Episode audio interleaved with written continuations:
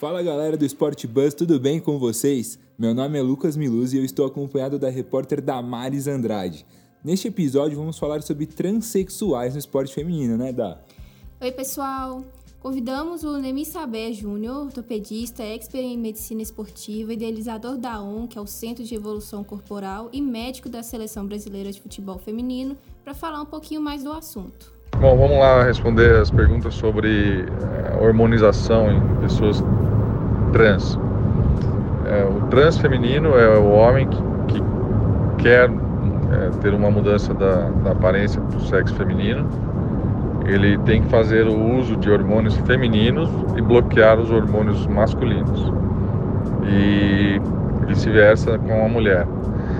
É, para quem tem o conhecimento e a tecnologia para fazer esse tipo de abordagem, é um endocrinologista que cuida de hormônio. Então ele administra alguns hormônios masculinos para as mulheres e femininos para os homens. Nós sabemos que nós produzimos tanto o hormônio masculino como o feminino, o homem e a mulher. O homem, obviamente, mais o masculino e a mulher o feminino. E existem inúmeras uh, formas de, de, de administração de hormônios, é, tanto injetáveis, comprimidos, e também existem formas de bloqueio dos hormônios sintetizados pelo corpo, no caso do homem ou da mulher. É, isso por uso de medicação. A outra é, forma de diminuição dos hormônios naturais do corpo é a castração mesmo, que nós chamamos de ressecção das gônadas. Então existe uma é, cirurgia que efetivamente retira os testículos do homem e da mulher os óvulos e assim a mulher desenvolve caracteres mais masculinos porque não produz é, mais o hormônio feminino e o homem mais caractere feminino porque não produz mais o hormônio masculino.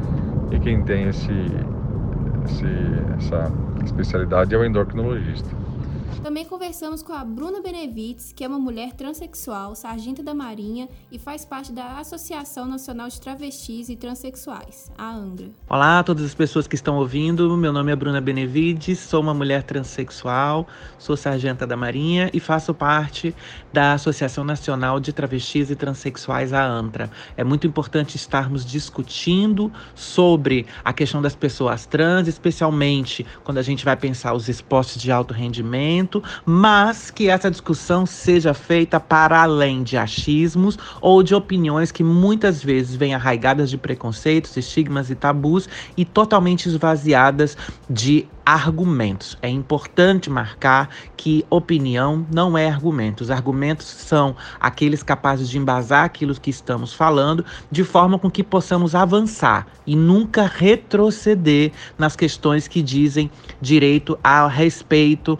especialmente de minorias historicamente marginalizadas e que passam por processo também de constante vulnerabilização. Foi no dia 28 de outubro de 2003, em Estocolmo, que ocorreu a primeira regularização para que houvesse a participação de transexuais no esporte. A reunião acabou sendo realizada pela comissão médica do COI, e nela ficou decidido que os transexuais que haviam realizado a transição completa antes da puberdade poderiam competir nas categorias do gênero com o qual se identificassem, enquanto aqueles que haviam realizado a transição após a puberdade seriam elegíveis para participação em competições, caso seguissem as seguintes condições. Eu vou dar uma lida para vocês, vocês vão entender melhor.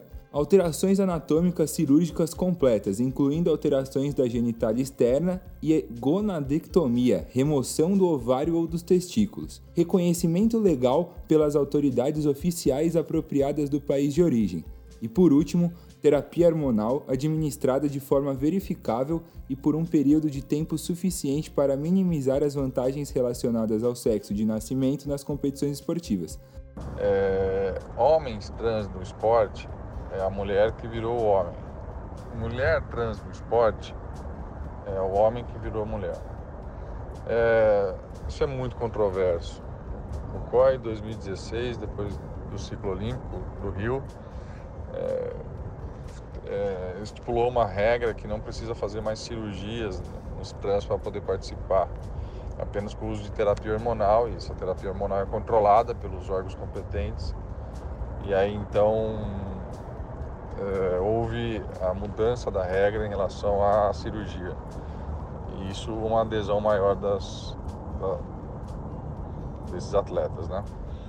É, é controverso porque eu, eu acho que a relação do Comitê Olímpico Internacional, obviamente, somente com, feito por experts, eles têm as teorias relativas a esse tipo de regra, mas fica controverso porque, um exemplo, ah, a mulher, a mulher trans que é relacionada a uma é, mudança do homem para a mulher, ela, ela recebeu testosterona durante toda a vida.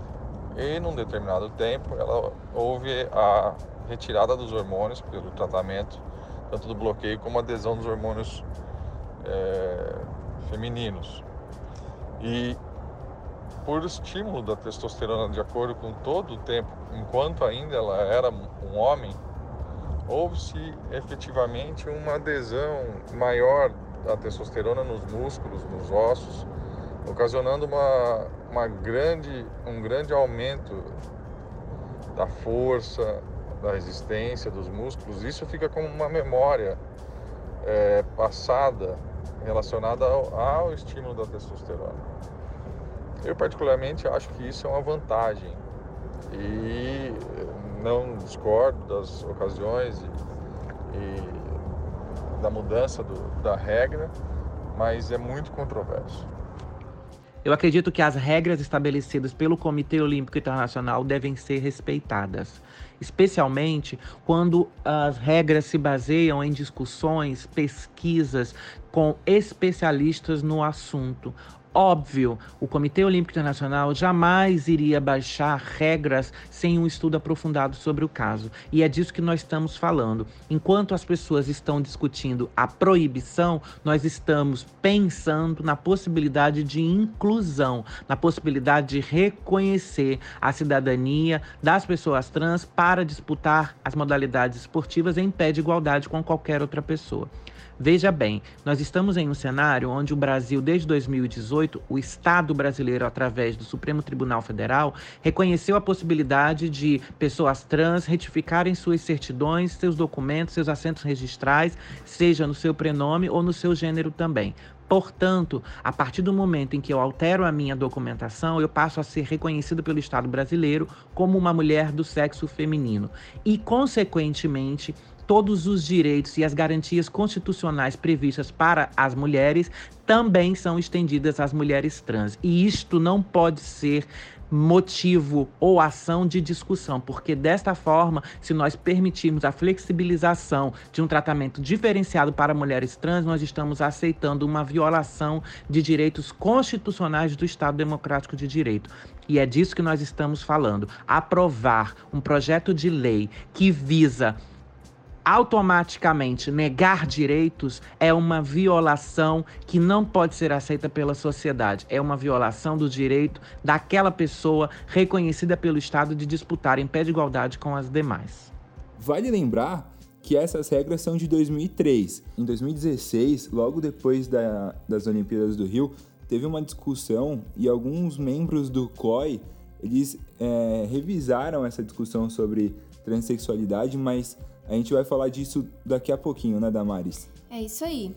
E uma das grandes responsáveis por reacender essa discussão toda foi a Tiffany Abreu, do vôlei. Ela fez a transição sexual quando tinha 29 anos de idade e atualmente ela joga pelo SESI Bauru e é uma das principais jogadoras da equipe. No ano de 2016, ela passou por diversos perrengues e chegou a ser proibida de atuar tanto na Liga Nacional como em qualquer outra liga. Antes de jogar pela categoria feminina, ela também jogou pela categoria masculina em algumas equipes da Indonésia, Portugal, Espanha, França, Holanda, Bélgica. E foi na Bélgica, segunda, na, no time da segunda divisão, que ela resolveu concluir a transição. Fora que, meu, a gente teve o caso da Tiffany, que não é o único, né? A Renée Richards foi a primeira transexual a disputar um torneio profissional de tênis. A americana chegou a competir por sua faculdade, mas acabou desistindo e seguiu carreira na área da medicina, né? E vale lembrar que isso foi em 1975. Ela tinha 40 anos quando fez a cirurgia de adequação sexual e voltou a disputar os torneios profissionais de tênis. O principal resultado dela foi no torneio de duplas do Aberto dos Estados Unidos, em 1977, ou seja, dois anos depois da transição. E foi a melhor posição do ranking da sua carreira, que foi em vigésimo lugar. Acredito que por trás de toda essa discussão, a transfobia se faz presente, especialmente porque ela é estrutural e estruturante da nossa sociedade. Então a gente não fala exclusivamente do caso da Tiffany, ele é um demarcador dessa disputa, ele é o que mais traz essa discussão à tona, mas não é sobre a Tiffany que a gente está falando. Nós estamos falando de diversos outros corpos que não são e não podem ser balizados exclusivamente por determinismo biológico. Essa divisão, essa separação foi proposta exclusivamente para manter as mulheres em lugar de subalternidade. Pessoas que estudam anatomia, fisiologia, que são especialistas em esporte, podem atestar de que os corpos se uh, vão se relacionar com o meio de acordo com os estímulos que eles vão receber. Então, qual é a mulher que recebe desde a sua infância, desde o início da sua vida, estímulos para estar se exercitando e desempenhando alto rendimento em qualquer tipo de modalidade que exija o seu físico, que exija o seu corpo? Não. Infelizmente, a nossa sociedade que é machista diz que mulher não pode levantar peso, diz que mulheres não podem estar fazendo determinadas funções porque o seu corpo seria inferior. E isto é um processo de machismo, é um processo que delimita o espaço onde mulheres podem alcançar. E quando a gente faz esse paralelo com o esporte, a gente coloca assim, mulheres que desempenham alto rendimento, mas quando a gente vai falar de mulheres trans, a gente se baseia em uma formatação que é transfóbica, porque as pessoas dizem, por exemplo, que há a musculatura, ah, porque há os hormônios, ah, porque há etc. E aí nós vemos que não se sustenta, porque, por exemplo, as pessoas ignoram o processo de hormonização e todos os efeitos colaterais que eles promovem no corpo das mulheres trans. Então, de certa forma, pegar o corpo de uma mulher cisgênera que não passa por nenhum tipo de processo terapêutico ou qualquer processo de medicalização do seu corpo, quando não há necessidade para tal, e comparar com o corpo de uma mulher trans que tem por necessidade a possibilidade e a exigência de se fazer terapias de reposição hormonal, hormonização, passar por diversas cirurgias que acabam comprometendo tecidos, musculatura e o próprio rendimento daquela pessoa, por si só, nós vemos de fato quem é que está em pé de desigualdade. São as mulheres trans, que muito provavelmente vão passar por processos outros de se cansarem mais rápido, de terem menos possibilidade de garantir uma explosão maior. A própria Tiffany relata isso, de que ela teve perda de força, de velocidade. Então, nós temos perda de massa muscular, nós temos perda de massa óssea, entre outras questões que acometem pessoas trans que passam por um processo de hormonização. Então, é muito importante que esse discurso não fique apenas no campo do achismo, mas que possamos ampliar para entender como garantir a entrada, como garantir a permanência e como garantir que mulheres trans e demais pessoas trans possam estar disputando o esporte de forma ampla, de forma democrática e que não se baseie em achismos ou a possibilidade de que a transfobia seja usada como uma barreira para acessar esses espaços. É, e, como o próprio Nemi Sabé Júnior, ele entende que a pessoa transexual tem uma vantagem em relação à pessoa cisgênero uma pessoa cis é aquela que se identifica com o gênero, que lhe foi atribuído ao nascer, né, Damaris? Isso aí. É um tema tão discutido porque existe ainda uma memória no atleta que é, que é um, uma mulher trans, é uma memória da testosterona antiga, do processo de adesão da testosterona do aumento da massa muscular e massa óssea de acordo com muitos anos. Por exemplo, uma mulher trans com 23 anos de idade. Ela fez o, a decisão de, de mudança do, do sexo com 23 anos, por exemplo, mas ela recebeu até os 22 anos testosterona. E isso desenvolve um outro biotipo corporal, um tamanho, tamanho dos ossos, densidade, é, tamanho de músculo, uma memória é, passada da testosterona na minha opinião, isso influencia sim, isso dá uma certa vantagem. A forma do corpo é como eu disse, a forma é uma memória antiga do corpo, né, em relação ao que ele é, já foi submetido aos hormônios na sua infância, né? E é muito controverso o assunto, eu não sou contra a participação, porém é, nós temos que estudar cada vez mais a possibilidade de inclusão, talvez, de um, de um, de um trans dentro da área do esporte, porém, é, determinando como um, um, não uma pessoa, um atleta que se beneficia do, uh, do uso do hormônio para é, para melhora da sua performance, sim apenas por causa de uma mudança de sexo pela vontade. Acho que a inclusão de todos dentro da área do esporte é muito boa, porém a gente tem que ver como fazer isso. Né? É um assunto controverso, principalmente com a memória biológica do hormônio testosterona, no caso de trans mulheres. É, acho que estudos devem ser realizados, o COI deve ter algum estudo já realizado sobre isso mas hoje é muito difícil uh, o bloqueio da inclusão social e do esporte de qualquer tipo de pessoa. Então é um assunto para a gente bater, bater, bater bastante papo e falar bastante sobre isso. Muito importante a gente não deixar de falar do caso dos homens trans e de como eles têm sido ignorados nessa disputa principalmente porque a gente vê a transfobia mais fortemente direcionada a mulheres trans e travestis e intencionalmente ignora os homens trans quando, se por acaso esse projeto for aprovado, os homens trans vão ter que disputar os esportes na modalidade feminina. Agora vejam bem, nós estamos falando de homens trans que fazem uso regular de testosterona, que aumentam massa muscular, por exemplo, que aumentam a força, entre outros atributos. E aí nós vamos aceitar que estes homens estejam disputando contra mulheres, aí sim seria um processo uh, desleal com as mulheres. Quando o oposto, a gente vê que eles ignoram simplesmente para dizer que não, mulheres trans não são bem-vindas aqui. Então é importante sempre lembrar de que o determinismo biológico ele precisa ser revisto, especialmente porque não é o determinismo biológico que vai dizer quem são homens e quem mulheres, quem somos as mulheres. Até porque o determinismo biológico ele diz diz possibilidades, ele não diz realmente aquilo que nós temos que ser, fazer, aceitar e desempenhar. É neste sentido que essa discussão deve caminhar. No entanto, existem diversos especialistas que são contra a participação de atletas transexuais em competições. Inclusive, no final do ano passado, em São Paulo, foi aprovado um projeto de lei que impedia a participação de transexuais em clubes e torneios paulistas oficiais.